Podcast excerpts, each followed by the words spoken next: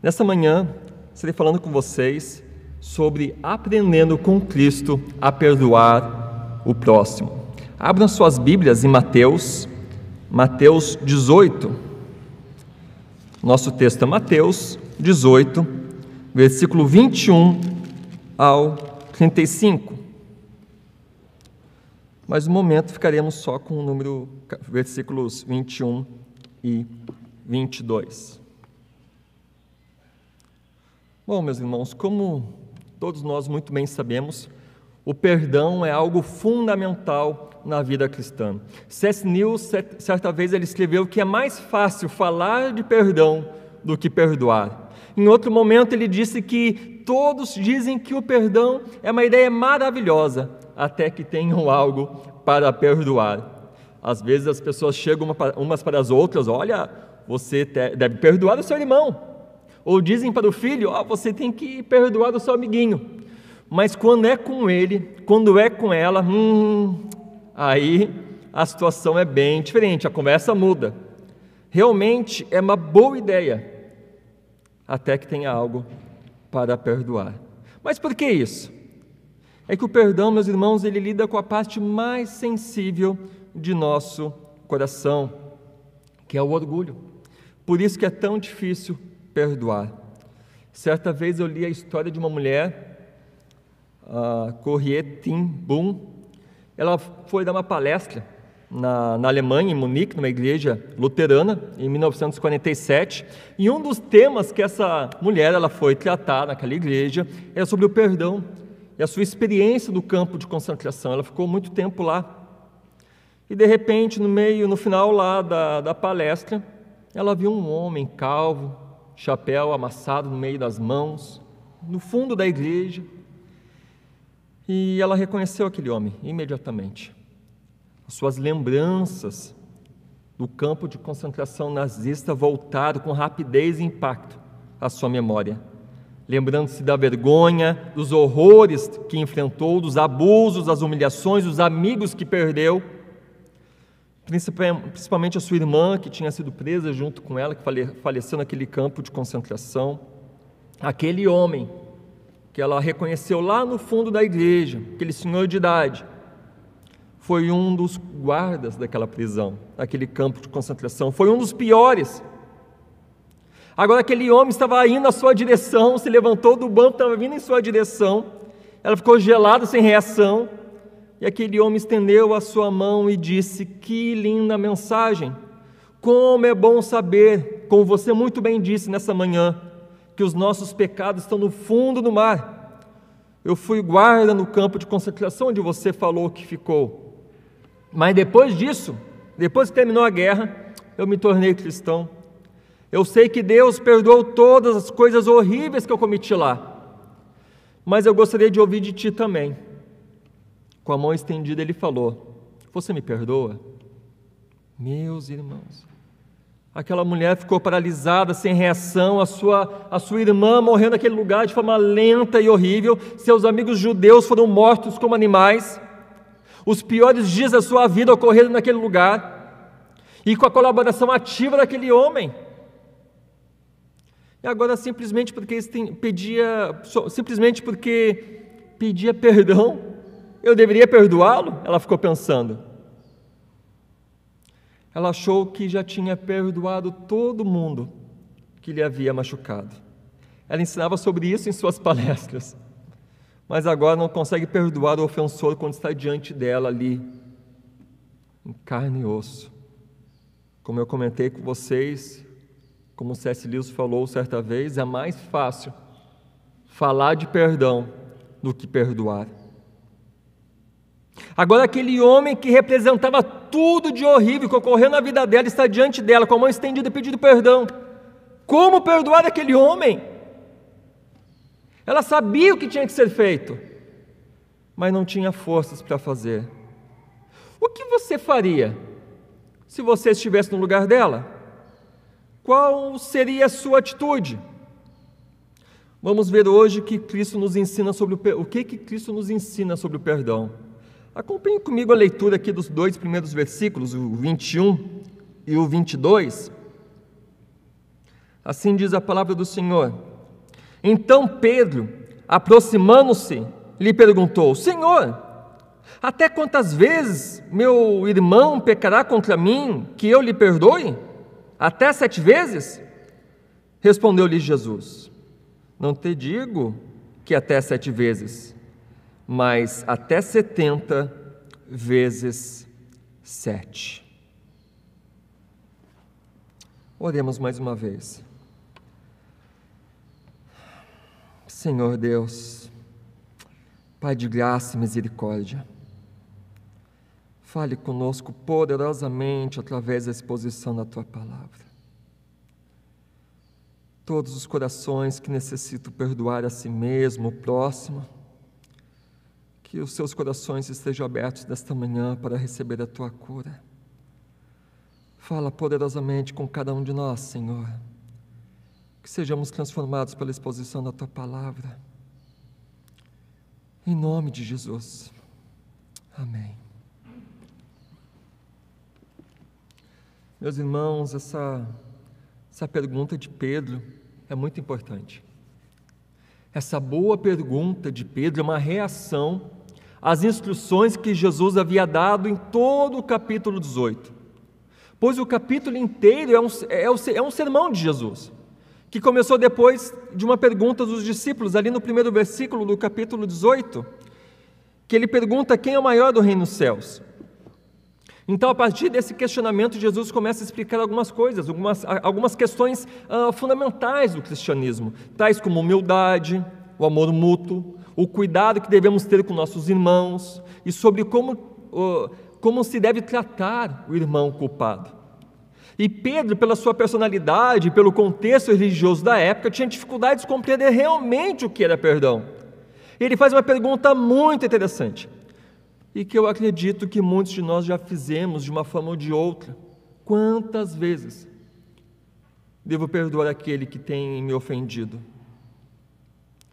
Por isso, meus irmãos, a exposição nessa palavra é importante. Nós somos chamados a perdoar, assim como Deus nos perdoou.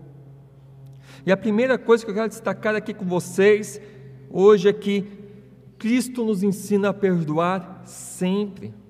Aqui no início do versículo 21, ele diz assim: Então Pedro, então, como vimos, a a sua pergunta uma reação às instruções que Jesus havia dado acerca do reino e de como lidar com o seu próximo. E Pedro, se achando cheio de, de graça e misericórdia, pergunta a Jesus se o ideal seria perdoar quantas vezes seu próximo? Como é que diz ali? Até sete vezes pecará contra mim que eu lhe perdoe? Até sete vezes? É. Pedro fala ali para, para Jesus. Por, por, que sete vezes? Olha que interessante, né? Ah, o contexto judaico da época, né? se a gente olhar o contexto da época, Pedro estava sendo muito misericordioso e ele achava isso realmente, ele sinceramente ele achava isso. Ele se achava super espiritual, pois ele estava excedendo muito em perdão comparado com aquilo que outros rabinos na época ensinavam. Uh, Hilel, por exemplo, grande mestre rabino na época, respeitado, avô de Gamaliel, que foi mestre do apóstolo Paulo, ele afirmava que o máximo que se deve perdoar é três vezes. Mais do que isso é tolice. Então, se o grande rabino Hilel diz que o máximo é três vezes, eu, Pedrão, digo que é sete, rapaz, eu tô, tô bem na fita, né? Jesus vai achar o máximo isso aqui. Eu estou excedendo em misericórdia comparado com os outros mestres. Então Pedro aqui, de certa forma, estava querendo mostrar para Jesus que, que ele, sabe, ele estava aprendendo muito andando com Jesus. Tinha aprendido muito sobre amar o próximo. E, e, era como se Pedro quisesse dizer ali para Jesus: Olha só, está vendo como eu sou misericordioso? Meus irmãos, eu fico imaginando Jesus olhando para Pedro. E acontecendo o seguinte di, diálogo ali, né? Ô oh, Pedro, Três anos andando comigo, rapaz, e você me vem com uma dessas? Tu te, acha, tu te achas espiritual, né, Pedro? Só que não. Não é sete vezes, Pedro, mas setenta vezes sete. Imagina a cara de espanto de Pedro quando escutou isso. Como assim 70 vezes 7? O que, que o senhor está querendo dizer com isso? É, é perdão demais. Nunca vi isso. Nunca nenhum rabino ensinou tal coisa. E Pedro ali tentando contar nos dedos, fazendo conta ali para ver quanto é que ia dar esse negócio, 70 vezes 7. E Jesus olhando os olhinhos dele, falando: Pedro, para de fazer conta, Pedro. Não é para te fazer conta. Para de fazer conta. Eu quero que você entenda que devemos perdoar sempre. Mas como assim perdoar sempre? Sempre, Pedro, sempre. Tá aí, essa ideia de sete vezes. Não, não, não, Pedro. Sempre, sempre, sempre, sempre. Pois é isso que o meu pai e eu fizemos contigo. Não há limites para o perdão de Deus. A graça de Deus é infinita. Da mesma forma que eu e meu Pai derramamos graça sobre a tua vida, Pedro, queremos que você derrame graça sobre a vida dos outros. E é isso que Jesus espera de mim e de você. É interessante, meus irmãos, que essa expressão que Jesus usa aqui, 70 vezes 7, é muito interessante. Ela também aparece em outro lugar na Bíblia. Ela aparece lá em Gênesis 4, 24. E ela foi usada por quem? Por Lameque, descendente de Caim, homem maligno. Mas ele utiliza no sentido totalmente oposto ao de Jesus. Lameque diz lá em Gênesis: sete vezes tomará a vingança de Caim, de Lameque, por esse 70 vezes sete.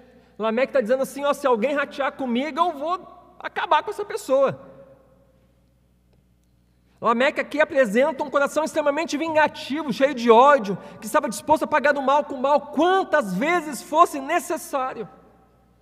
E aqui Jesus apresenta algo completamente diferente, antagônico. E é muito triste, meus irmãos, que tem muitos cristãos que têm a mentalidade de Lameque, ao invés de obedecer à ordem de Jesus pessoas com mágoa no coração, esperando o momento certo para dar o troco no limãozinho, na irmãzinha. Tem uns que esperam meses, anos, mas quando aparece a oportunidade, vai lá e pá! É. Mas não é isso que Jesus nos ensina. Meus irmãos, se esse é o seu caso, a palavra de Deus te exorta hoje a perdoar o seu ofensor, a seguir seriamente o ensino de Jesus Cristo acerca do, desse assunto. Devemos perdoar sempre.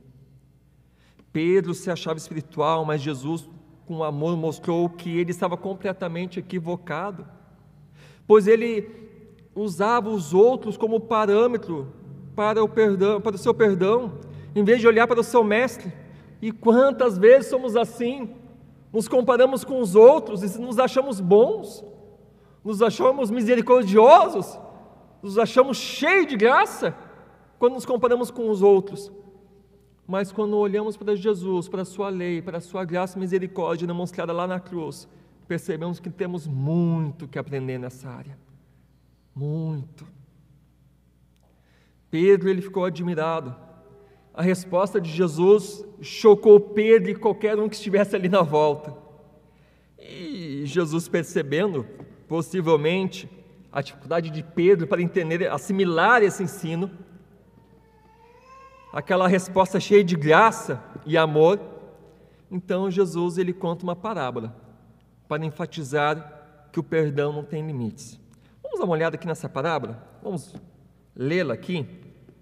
Começa no 23 e termina no 35, que diz assim: Pedro, já que tu está com dificuldade de entender esse negócio de 70 vezes 7, vamos, vamos, vamos, escuta essa história que eu quero te contar aqui.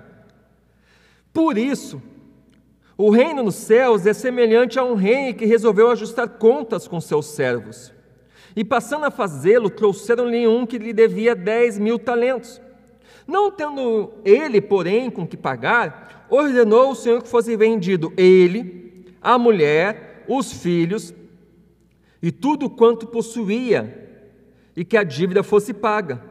Então o servo, prostrando-se reverentemente, rogou: Sê paciente comigo e tudo te pagarei. E o senhor daquele servo, compadecendo-se, mandou embora e perdoou-lhe a dívida. Saindo, porém, aquele servo encontrou um dos seus conservos que lhe devia cem denários, e agarrando, sufocava, dizendo: Paga-me o que me deves. Então seu conservo, caindo-lhe aos pés lhe implorava: Sê paciente comigo e te pagarei. Ele, entretanto, não quis.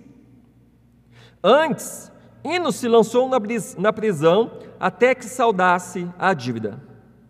Vendo seus companheiros o que se havia passado, entristecendo-se muito e foram relatar ao seu senhor tudo o que acontecera. Então o seu, o seu senhor, chamando-o, lhe disse: Servo malvado, perdoei de aquela dívida toda porque me suplicaste. Não devias tu igualmente compadecer-te do teu conservo, como também eu compadeci de ti? Indignando-se, o seu senhor entregou aos verdugos, até que lhe pagasse toda a dívida. Assim também meu Pai Celeste vos fará, se do íntimo não perdoardes cada um o seu irmão.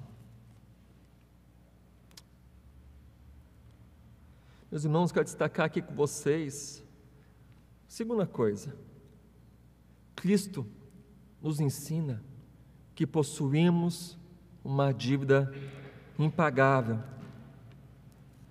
Aqui, do versículo 23 ao 27.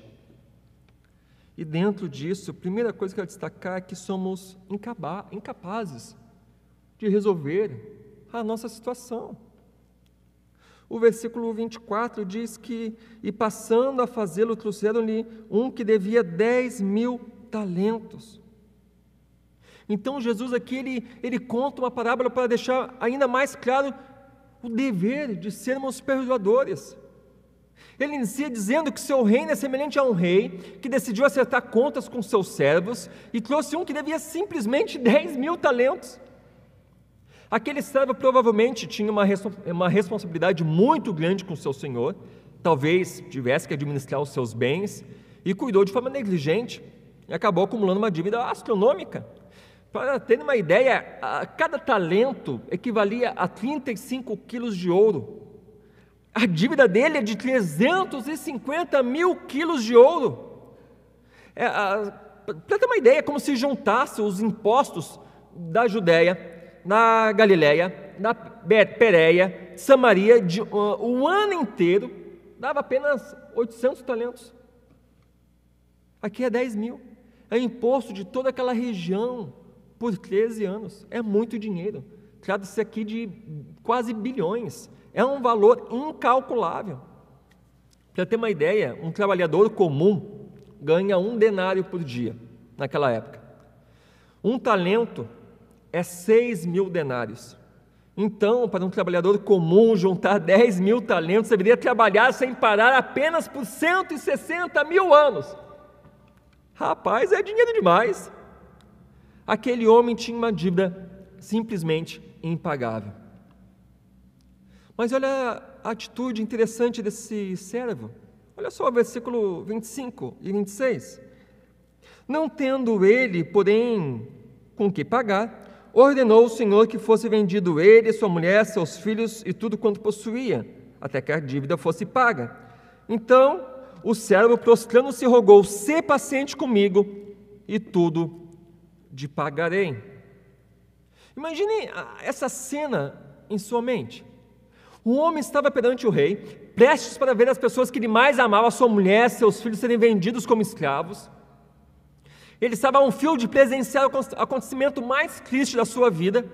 E mesmo que vendesse a sua família e tudo que ele possuía, não pagaria a milionésima parte de 1% de nada, essa é a verdade. A dívida de Noé é impagável.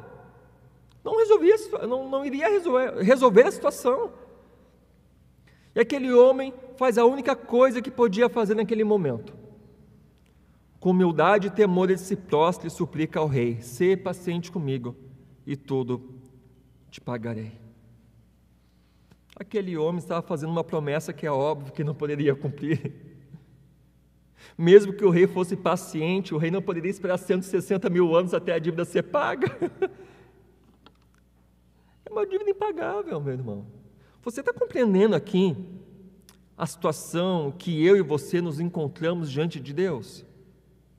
É assim que eu e você estamos diante do Senhor.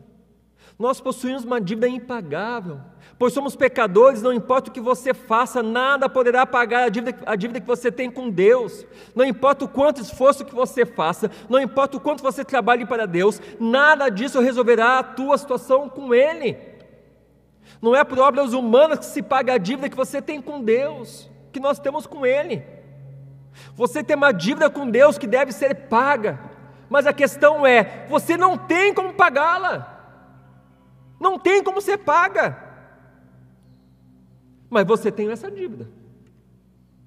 E, você, e se você não pagar, você está condenado eternamente. Nós temos um Deus santo que não tolera o pecado diante dos seus olhos. A única forma de permanecermos diante dele é através do perdão, através de uma dívida paga.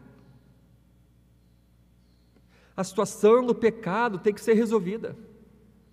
Mas se depender da nossa própria capacidade, não tem o que fazer. Estamos na mesma situação que esse servo dessa parábola.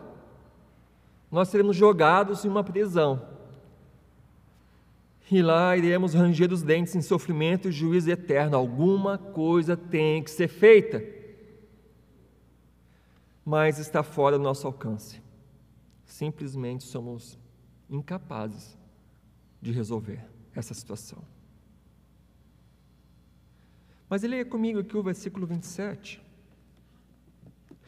E o Senhor daquele servo, compadecendo-se, mandou embora e perdoou-lhe a dívida. Vimos então que somos incapazes de resolver a situação, mas Cristo paga o impagável. Aquele rei teve misericórdia, o rei olhou para aquele pobre infeliz com compaixão, aquele rei fez algo que nenhum outro rei fez e jamais fará, perdoou toda aquela dívida. Aquele rei falou: Eu te perdoo, não vou te perdoar um talento, cinco ou dez, eu perdoo tudo. Você está livre, vai embora.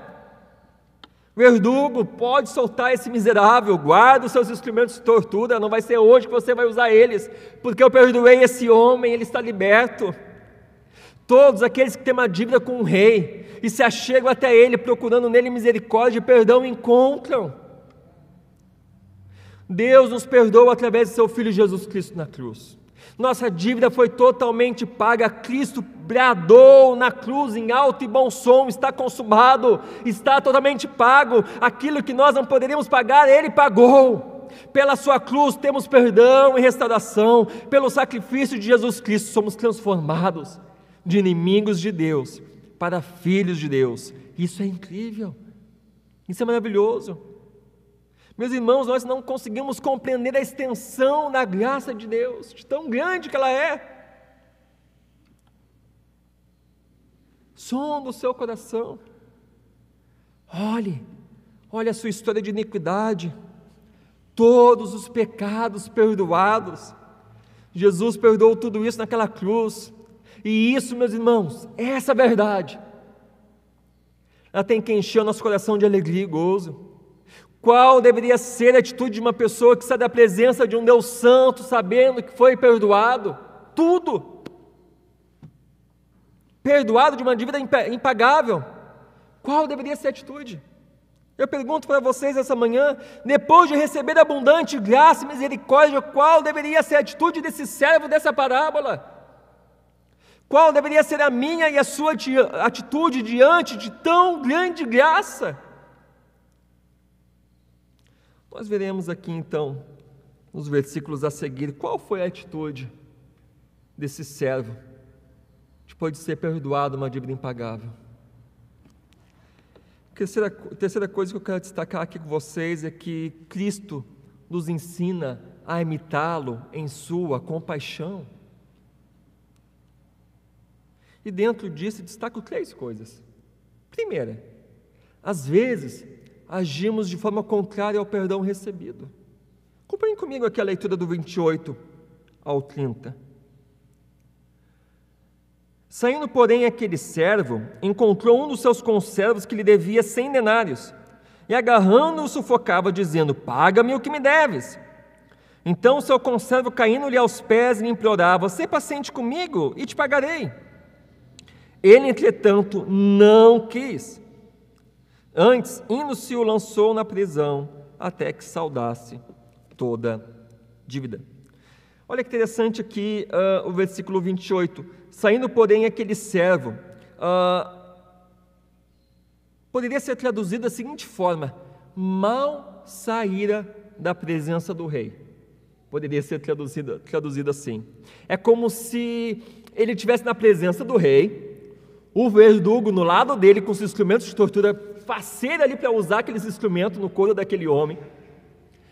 E ele ali implorando misericórdia para o rei, e o rei olha para ele, tá, eu te perdoo, tudo, tudo. Aquele homem fica feliz, alegre, faceiro, e obrigado rei, obrigado rei e tal. Ele vai se distanciando da, da presença do rei, do trono do rei, ele vira, está descendo as escadas do palácio uh, real, e quem é que ele encontra?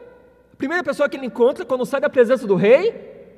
O seu conservo essa é ideia aqui no versículo 28. Ele mal saíra da presença do rei, ele acabou de receber perdão total dos seus pecados, ele encontra o seu conservo, que devia 100 denários, que seria em média de três salários mínimos. Três salários mínimos é bastante coisa. Para mim, que sou seminarista, é dinheiro demais. Mas comparado com 10 mil talentos, meu irmão, é migalha é algo insignificante.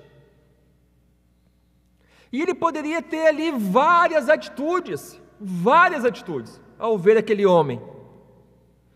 Mas a Bíblia nos diz o que, que ele fez, qual foi a primeira coisa?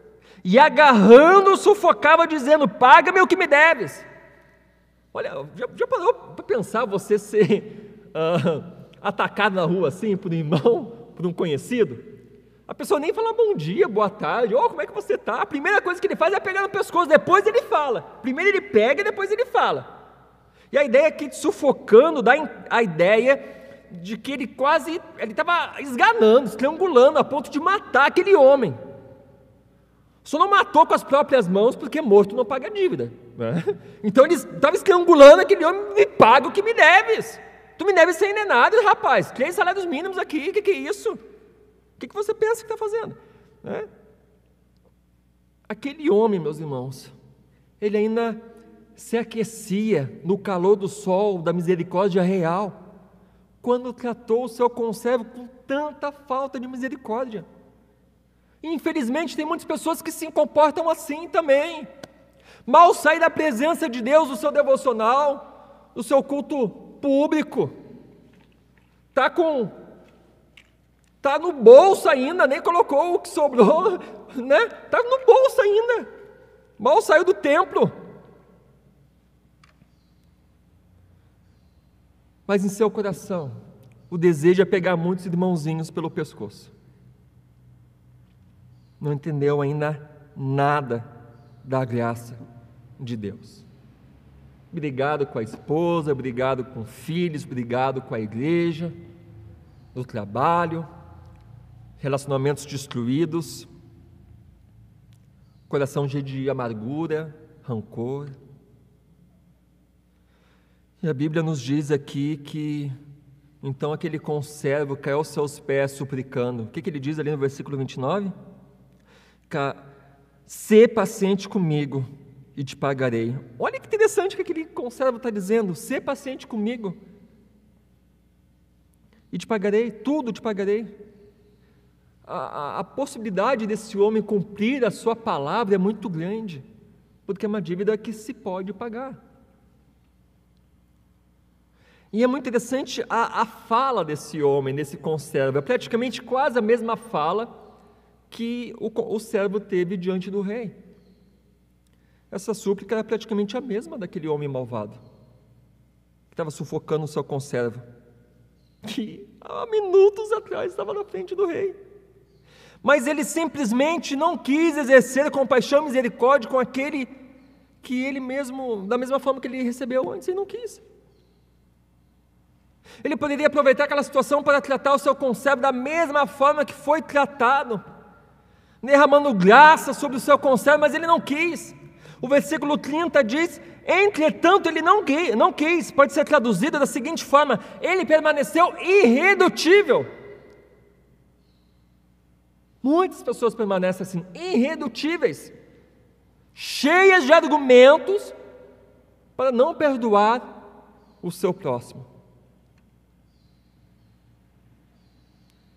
E o que, que ele fez? Um coitado daquele homem, mandou lançar na prisão até que se pagasse toda a dívida.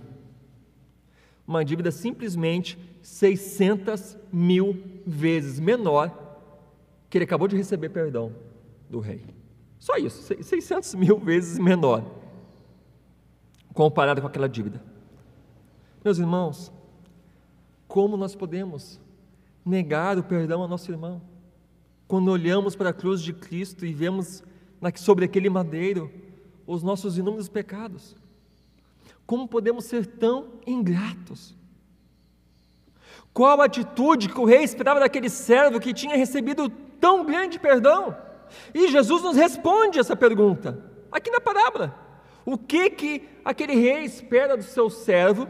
O que que Jesus espera de mim, de você, dos seus discípulos? Olha o versículo 31 ao 33.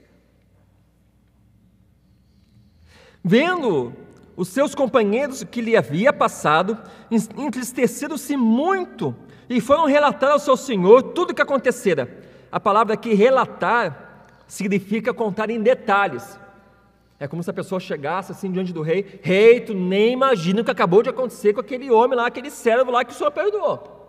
E daí conta em detalhes. Tem gente que gosta de contar em detalhes, ainda mais quando é o pecado dos outros. Normal, isso é normal entre crianças pequenas. Daí um irmãozinho pisou na bola lá e ele vai correndo contar para a mãe: mãe, o fulano fez isso, isso, isso, louco para ver o irmão apanhar, né? A ideia é mais ou menos isso: eu vou contar em detalhes o que, que aquele servo miserável fez. Então eles contaram em detalhes o que acontecera. Então o seu senhor, chamando-lhe, disse: Servo malvado, perdoei-te aquela dívida toda porque me suplicaste.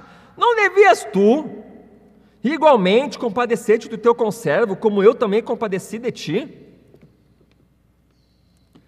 Então Jesus fala ali, não devias tu. A ideia aqui, nesse versículo, é que não era, é como se ele falasse assim: olha, não era tua perene obrigação agir com misericórdia. Por que tu não fizeste isto? O dever dele era apenas não era apenas viver cheio de gratidão. Meu irmão, o teu dever como cristão não é viver apenas grato pelo que Jesus fez por ti na cruz e as bênçãos que Ele está derramando sobre ti diariamente, te sustentando e te guardando. Não é só isso, mas deixar que a misericórdia do seu Senhor, aquela mesma que você foi alvo, fosse e continuasse sendo padrão ou exemplo do seu próprio sentimento e conduta para com o teu próximo. Assim deveria ser aquele servo, com seu conservo. Mas ele, ele não quis. Só que ele não tinha outra alternativa. Eu e você não temos outra alternativa.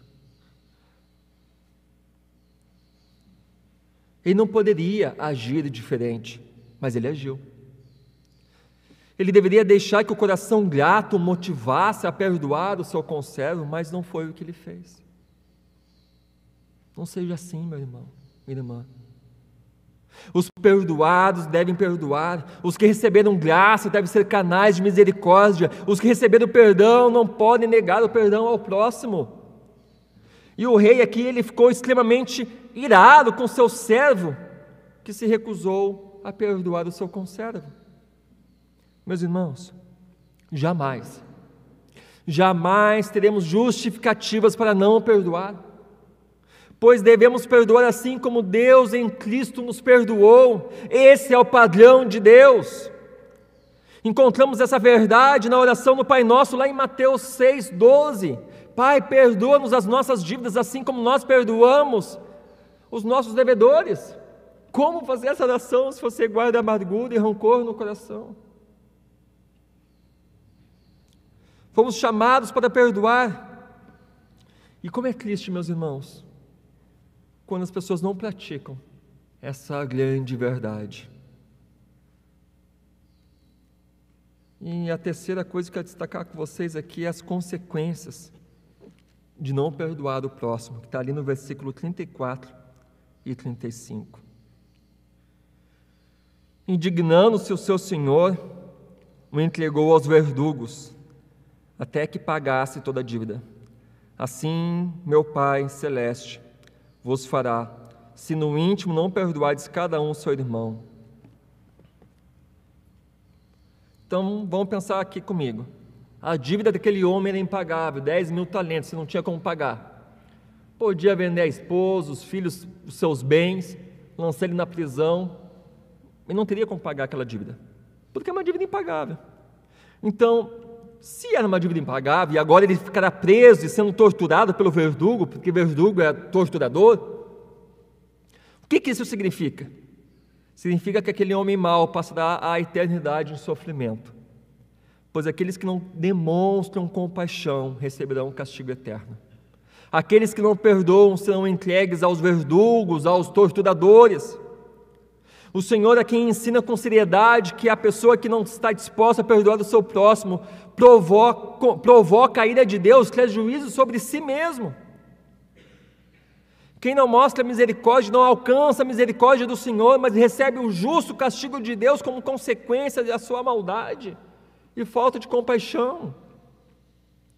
Como diz, nos diz lá Tiago, no capítulo 2, versículo 13, porque o juízo é sem misericórdia para com aqueles que não usou de misericórdia. A misericórdia de Deus em perdoar deve refletir na vida dos seus filhos. Lucas, Jesus lá em Lucas 6,36 diz: Sede misericordiosos, como também é misericordioso o vosso Pai.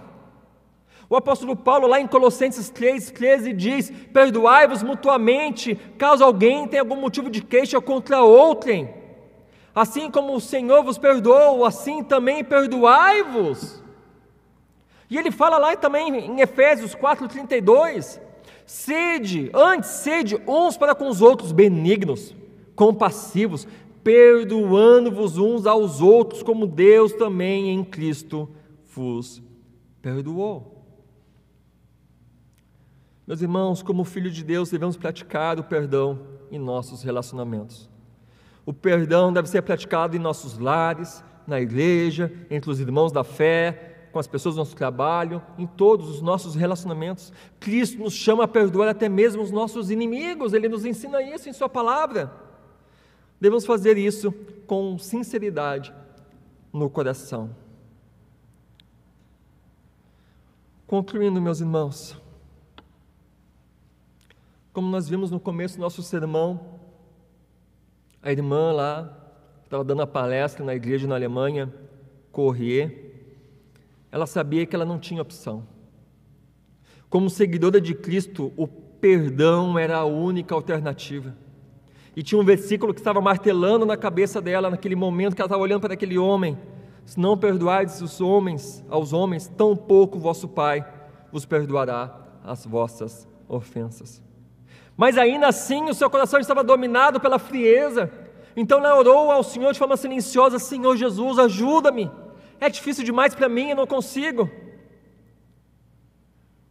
Então ela, aquele homem que estava com a mão estendida diante dela, ela pega na mão daquele homem.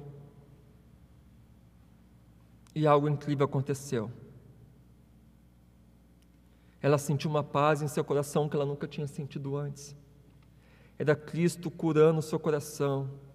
Então ela exclamou, ela falou: Eu te perdoo, eu te perdoo, meu irmão, de todo o meu coração. Então ela escreveu no seu diário que, por um longo instante, seguraram a mão um do outro, o ex-guarda e a ex-prisioneira. E ela disse que ela nunca experimentou o amor de Deus de forma tão intensa como naquele momento. Mas é importante citar uma coisa para vocês, meus irmãos. Creio que é importante dizer que o perdão não significa necessariamente esquecer o que aconteceu. Perdão não é amnésia. Quando perdoamos, nós lembramos do fato, mas aquilo não causa mais dor em nosso coração. Foi o que aconteceu com aquela mulher. É isso que Deus faz em nossos corações. Meus irmãos, não existe vida plena sem perdão. Não há vida saudável sem o exercício do perdão. Essa atitude tem que fazer parte da nossa vida, pois é a marca do cristão é o perdão. Porque é a marca do nosso mestre. Muitas pessoas estão vivendo com uma vida miserável dentro das igrejas porque não perdoam. Uma vida triste, uma vida pobre, uma vida vazia, uma vida deprimida porque está com o coração cheio de amargura. E essa amargura, ela se reflete nos seus relacionamentos no seu lar, no seu trabalho, nos seus estudos, onde ela vai, a amargura vai junto. É aquilo ali vai corroendo. Tem uma frase do, do William Shakespeare que ele diz que guardar a amargura no coração é como tomar veneno esperando que o outro morra. Tem gente que está morrendo com o próprio veneno. Não guarde amargura no seu coração. Nós nunca deixaremos de perdoar. Nós faremos isso até o último dia da nossa vida. E Deus, Ele é maravilhoso. Ele sempre nos dará oportunidades para exercitar o perdão com o próximo, pois vivemos num mundo pecaminoso. As pessoas estão constantemente ferindo o próximo com as suas palavras e ações, inclusive você faz isso. A questão é: qual atitude você terá quando isso acontecer? Perdoe e peça perdão. E a maior dificuldade com perdão, meu irmão, é com as pessoas que você não conhece. Ah, desculpa, é com as pessoas, não é com as pessoas que você não conhece. Ah, se alguém te xingou, buzinou lá para você no trânsito, mas tu nem sabe quem é a pessoa. No momento você fica meio assim, mas depois. Né? A, a maior dificuldade, as pessoas mais difíceis de perdoar, são as pessoas que nós mais amamos e admiramos. Quando a ferida é provocada por alguém que amamos, a dor é mais profunda.